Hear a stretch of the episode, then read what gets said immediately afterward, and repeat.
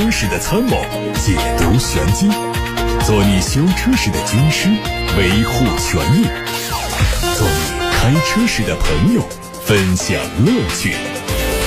调频九二七，傍晚六点半，董涛说车，只和车友在一起。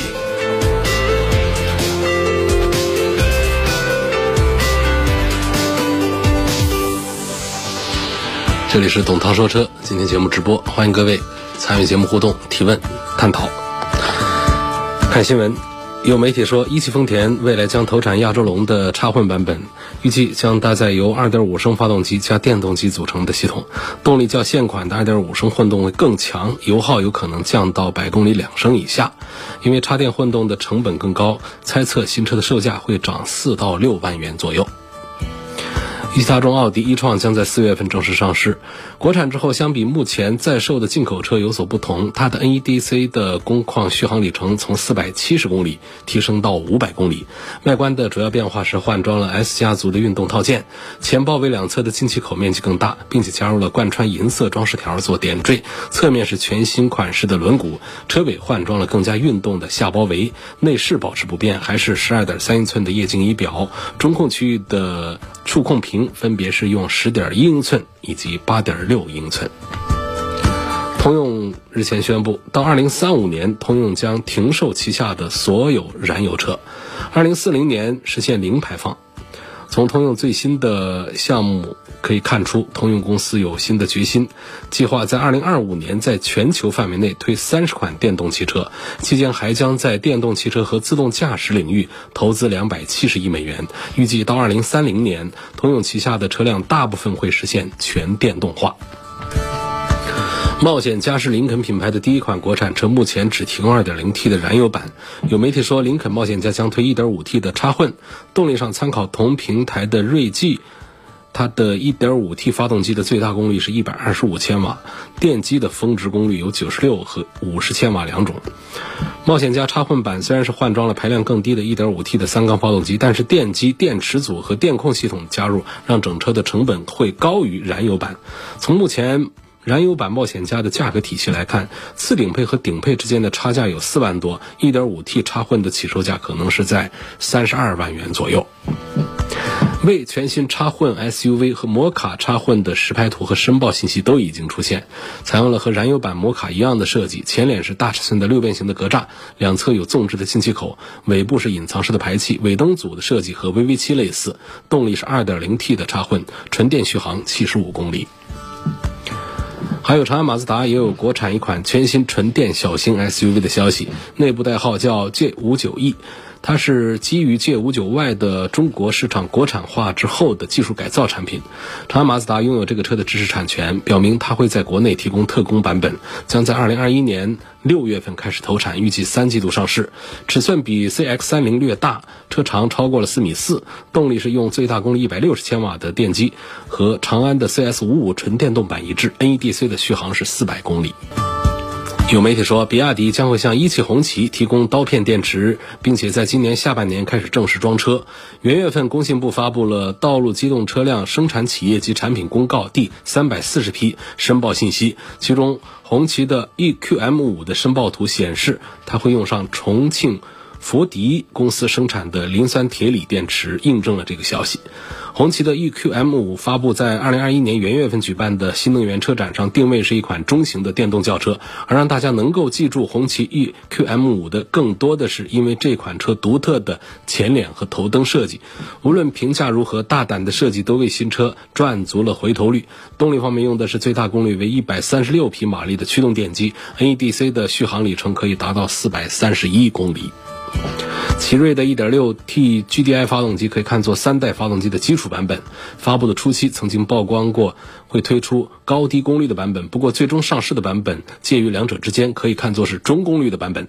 最近，奇瑞正在筹备代号为 F4J16 的 1.6T 发动机的改造工作，预示着 1.6T 高功版会实现量产。从已知的信息看，1.6T 高功版的最大功率达到了160千瓦，峰值扭矩有320。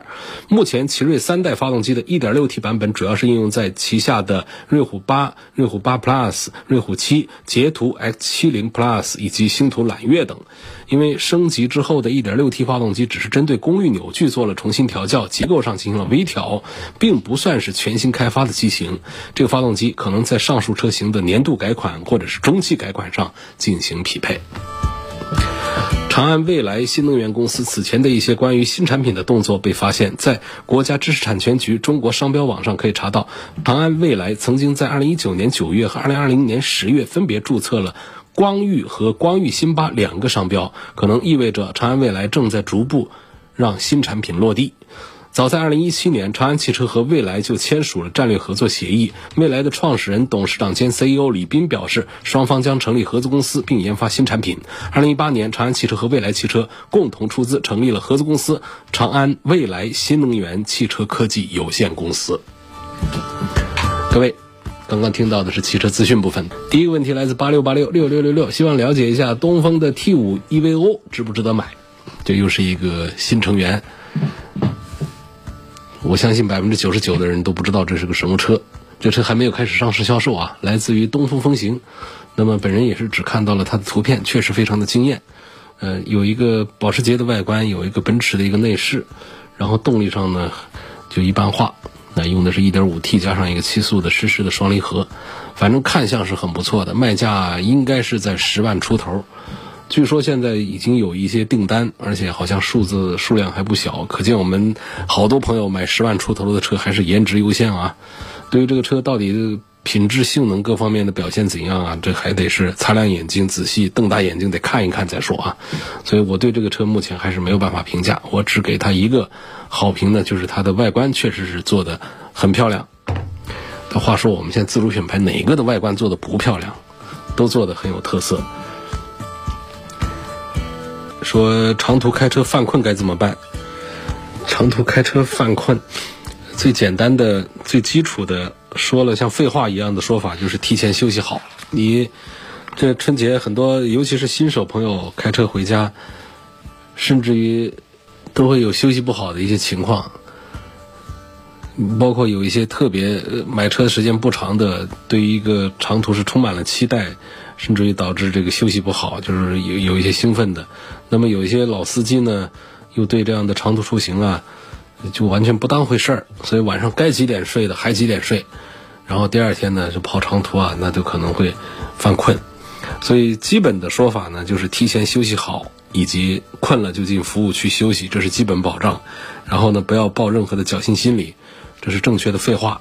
但是我们确实还是得遇到那种犯困。离服务区还有几十公里，还得几十分钟的这样的一种情形怎么办？啊，所以这样呢，大家提前预备一点东西放到车上还是有效果。比方说咱们湿毛巾呢，因为这个洗脸提神，这是一个最直接的一个好方式了。水蒸发带走热量，整个脸蛋儿、脖子都会有清凉的感觉，自然是提神的效果是很好。这是非常直接的一个道具。反正我们车里面一般都有纸巾备着，就湿纸巾抽一张就可以。所以这是简单的。还有就是风油精这东西备一个，呃，具体的这个原理就不用说了。还有呢，就是新鲜空气。我们很多犯困呢，包括在商场里面犯困。在小的空间里面犯困，很多是来自于空气当中的氧含量不足，缺氧。所以长途乘这个行车的过程当中，这个切换内外循环也是一个解决的方案。外循环状态下，车内的空气质量会清新一些，会好一些啊。然后把空调出风口对着脸，然后再配合风油精、湿纸巾，你这几样上去，基本上。缓解我们的眼睛的干涩、疲劳啊，还有我们大脑的疲劳的话，效果就已经是非常的有效了。再还有呢，比方说，我们不是要追逐啊，不提倡在高速公路上追逐，安全第一，慢点开，正常速度开。但是呢，你其实是可以设定这个跟随目标。比方你看到哪个车啊，是你很喜欢的一个车，你跟着它走，保持一个距离，有一个目标往前走，这可能也是一个。这个集中大家的注意力，让大家晚一点犯困的一个非常好的一个啊方案，所以这就是在节目里跟大家说的。至于说吃糖果、唱歌啊，呃等等这些，我觉得可能效果也就那样。包括喝什么东西，有的人说喝红牛啊、喝咖啡、喝这些东西，其实这些东西。你要是能找到服务区，那就可以休息；如果找不到服务区的话，这些还可能会给你带来生理上的一些麻烦。喝多了东西，所以差不多就是这样的一些吧。就是咱大家在开车的时候，还是有一个总的原则，就是休息好，然后困了就进服务区，不要带着任何的侥幸的心理。还有一点要提醒啊，就不要说我困了我就靠边休息。这个也是一个很容易犯错误的。就高速公路上的靠边呢，很多人是缺乏经验的。你可能靠边这是一个选择，但是呢，如果这个经验缺乏的话，他可能还不如用用我刚才说的那些招儿，我们熬到下一个服务区去要更安全。因为现在很多的这个一个就是路边呢停车呢，会导致一些这个错车，包括一些碰撞，还有就是你停在这个应急车道上呢。有时候可能会就导致后面有一些走应急的车道的车啊过来等等，反正这个应急车道啊，只是说我们在出现一些急救啊这样的一些情况的时候，给我们的救援车辆用，或者说我们的车辆有损坏有问题，咱们靠边停的，我们不要动不动有点困我就靠着这个应急车道来休息了，这是不被许可的。所以这是回答一位朋友关于这个长途开车犯困。该怎么办？还有一个朋友问：四十八伏的微混是不是混动？它的优势和意义在哪里？嗯，这个当然，它不能算是新能源的范围，啊，这个肯定是不会给你绿牌，所以它不属于是新能源的范围，它是汽车电气化时代的一个产物，在车上电子。配件越来越多的时候，十二伏的电池已经不能满足供电的需求，所以就有了一个四十八伏。这个微混呢，它是由传统的发动机，再加上一个四十八伏的一个电池，再加上这个助力回收电机、电力转换器等等来组成的。然后这个四十八伏的电池呢，来为电机来供电。这听起来呢，跟这本田、丰田的那些混动有点相似，基本原理确实是相似的。但是呢，这个四十八伏的微混呢，它是没有单独的纯电模式的，它只是作为辅助。那丰田、本田那些混动技术呢，它是可以纯电跑一些里程数的。所以这个微混系统的最简单解释呢，它就是在原来的十二伏电池的基础上再增加一个四十八伏的电池。那么十二伏电池呢，就是我们熟知的蓄电池，用来。打着车启动车啊，为大灯啊、导航啊、车载娱乐系统来供电的。那么现在为了更好的动力输出和节能减排，需要为动力系统进行优化。那其中像电子增压器啊、电机啊等等，都需要大电压电池来驱动，所以就加入了四十八伏的电池。这样一来的话呢，呃，有几个点。首先呢，它是不同于类似丰田、本田一样的这个混动。第二呢，它的微混并不能独立的。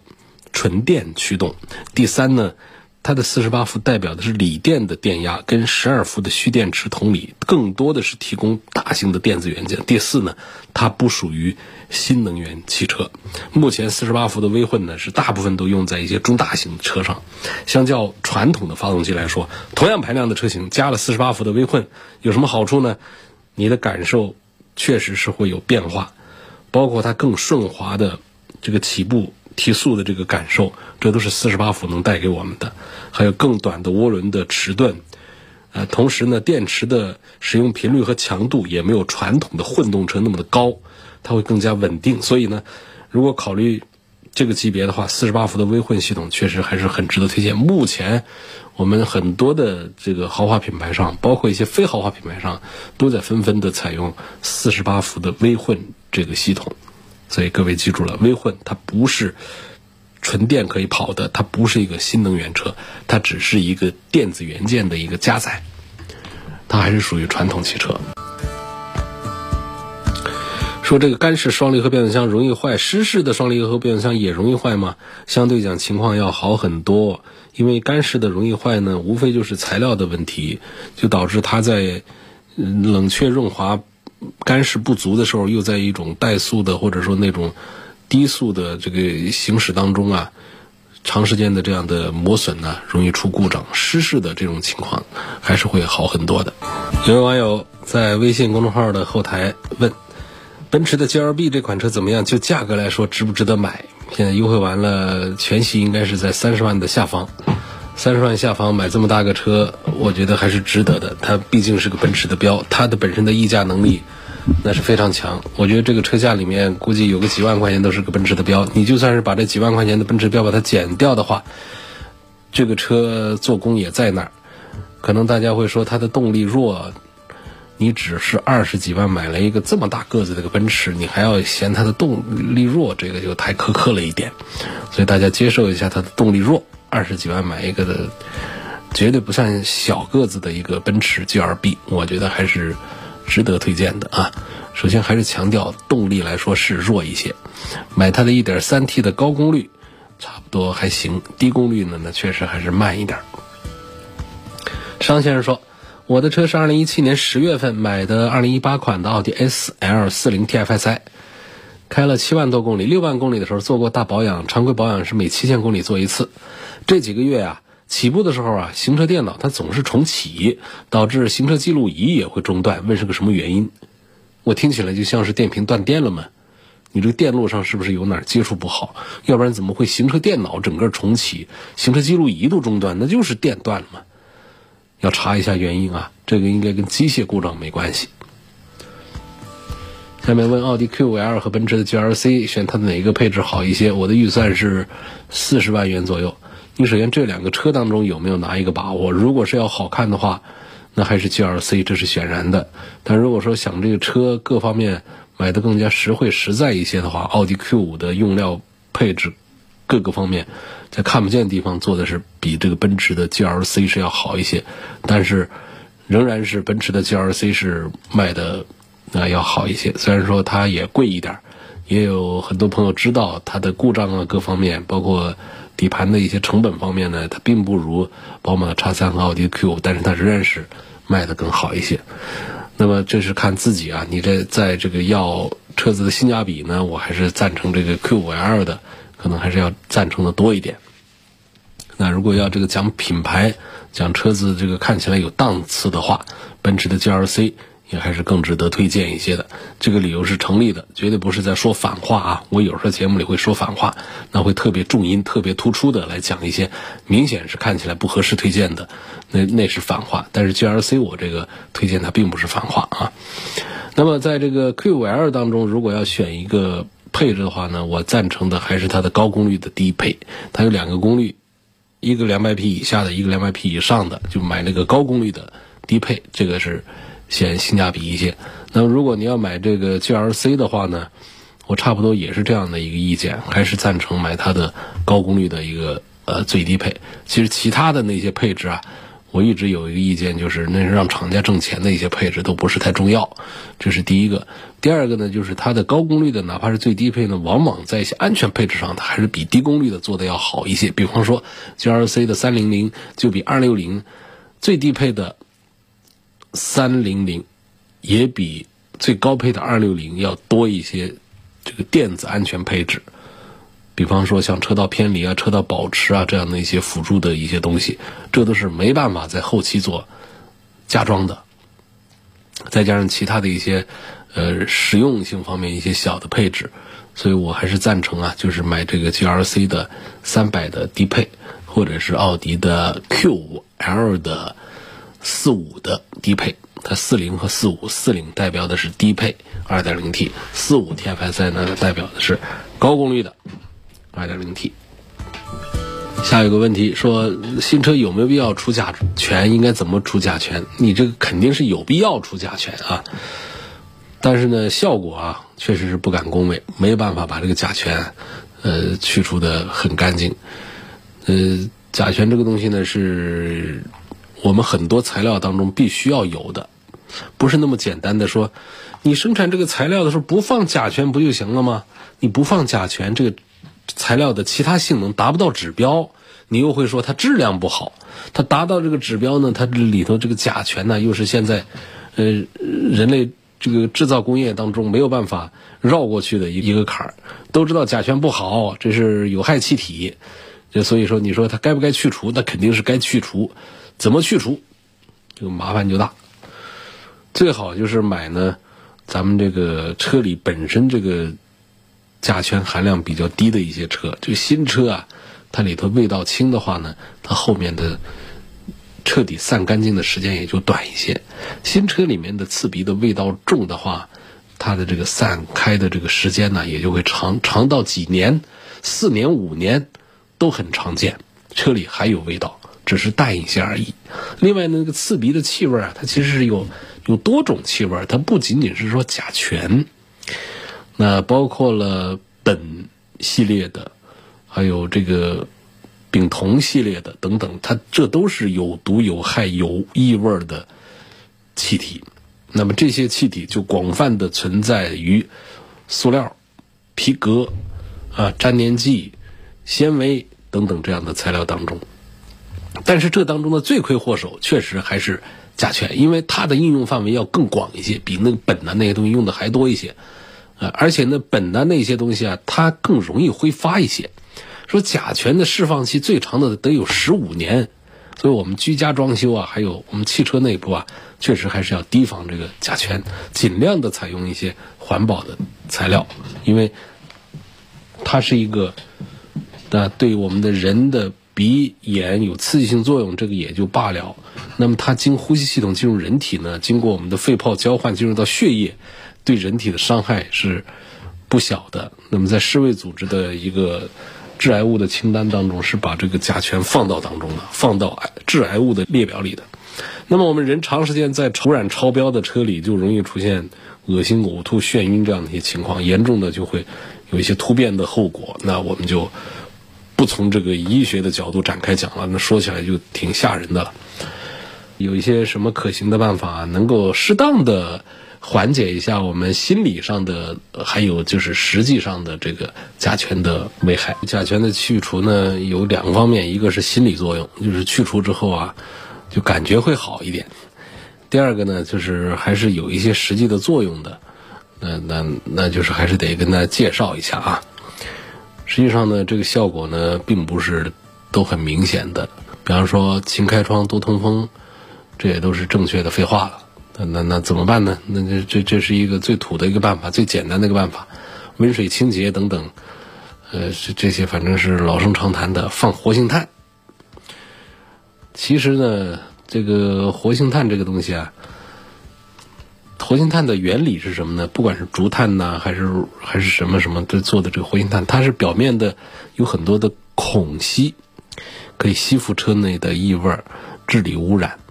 那放一些它吸收甲醛，听起来是有道理的。但是呢，活性炭它只能吸附甲醛，它是不能分解甲醛的。我们有的朋友就放个炭包一放放一年，你起什么作用？你不还是成天是带着甲醛在跑吗？它吸附过后，你得把它拿出去晒太阳，然后让温度升高，把它释放出去。那比方说半个月、一个月左右，你就得更换一次，这个才可以起到把车内的甲醛吸附并且带到车外去的一个作用。不能说就扔里头就不管了。其实现在业内从科学的角度讲呢，还是在提这个光触媒，而且讲这个可视光光触媒。因为普通的光触媒，它在这个紫外线较弱的车里啊，它其实很难起到什么作用的。光触媒的成本相对高一些。那么当甲醛浓度比较高的时候呢，可以采用这个喷涂光触媒来做一些处理。喷完之后呢，封闭，嗯，封闭一段时间，封闭一天，然后再开窗通风，就可以通过这光触媒的雾化来分解甲醛。啊，这这这是一个解决的方案。它是通过光的催化作用，把车里的有害气体分解成无害的碳和水。那那在这个过程当中呢，光触媒本身它不参与化学反应，所以它也可以比较长时间的持续的分解甲醛。这目前还是公认的效果最突出的一种分解甲醛的方式。至于说这个专业治理的话呢，这个事儿我一直是持一个怀疑的态度。资深的专业的这个治理公司来设计方案，这个因为我们不是干这行的，所以呢，就不敢肯定的来说这个事儿行还是不行，听起来挺邪乎的吧。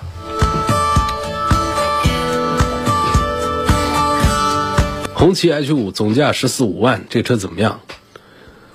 车一般化吧，反正目前卖的还不错。据说红旗的车呢，就是样子做的还是可以，但是呢，质量还是差点。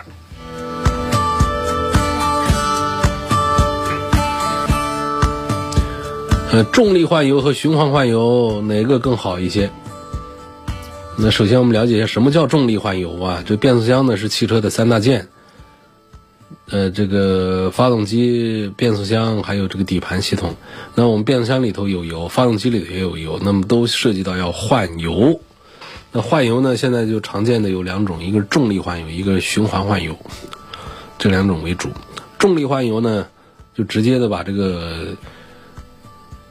机器底部的放油的螺丝把它拧开，然后这个变速箱里头、发动机里头的油液啊，就靠重力流出来。这个就叫重力换油。这种操作的好处就是简单，而且啊换油量、用油量会比较少。但是同时它的问题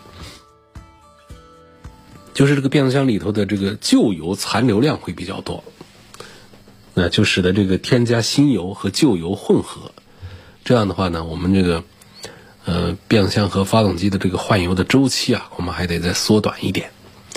循环换油呢，换油呢，它就是先把这个旧油通过放油螺丝拧开之后从底部排出，然后接着呢再连接这个循环机，启动车辆，把新油添加进去，再通过新油压力把这个旧油排出。啊，这种呢会比较耗油一些，维修操作也比较复杂一些。但是这个变速箱呢，它不会有一个新旧油的混合的情况，它对变速箱的工作运转比较有利。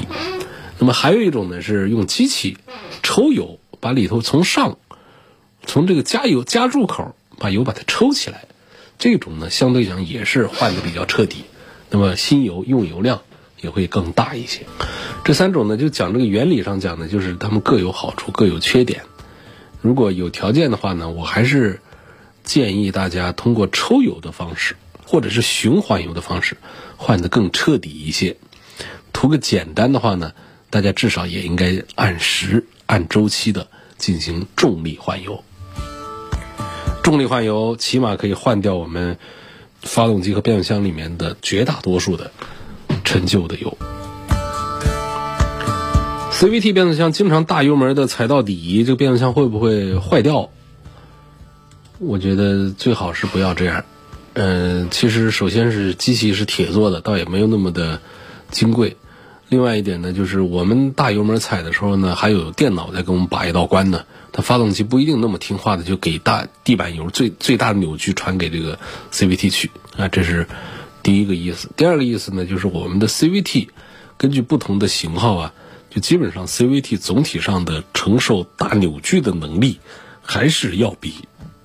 我们的传统的 AT 变速箱是要差一些的。既然有这么一句话，那么还是不赞成大家经常性的地板油来加速它的这个钢带的磨损，来缩短这个变速箱的使用寿命。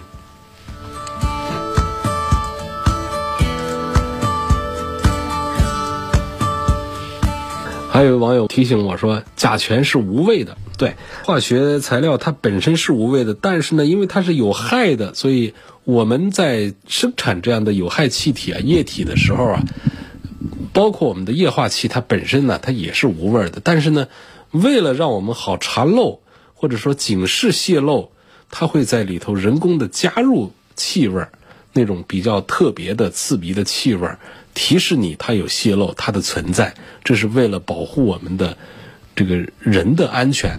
来设计的，所以不管是甲醛呢，还是液化气啊等等，有一些东西，它材料本身并没有气味，但是呢，生产加工的时候会给它添加上味道。想买个七座的 SUV，问这个途昂怎么样？这个不推荐啊，推荐指数低一点吧，好吧，啊，也不要那么绝对的不推荐，毕竟那么大个那么猛一个子，价格又便宜，买的好像挺那个的，就是。它在这个底盘素质各个方面讲呢，这个途昂还是并不是那么的，呃，跟它的价位那么的呃匹配的，还是要弱一点的。今天就说到这儿，感谢各位收听和参与晚上六点半到七点半钟直播的董涛说车。错过收听的，记得通过董涛说车的微信公众号、微博、蜻蜓、喜马拉雅等平台找到往期节目的重播音频。我们下次节目再会。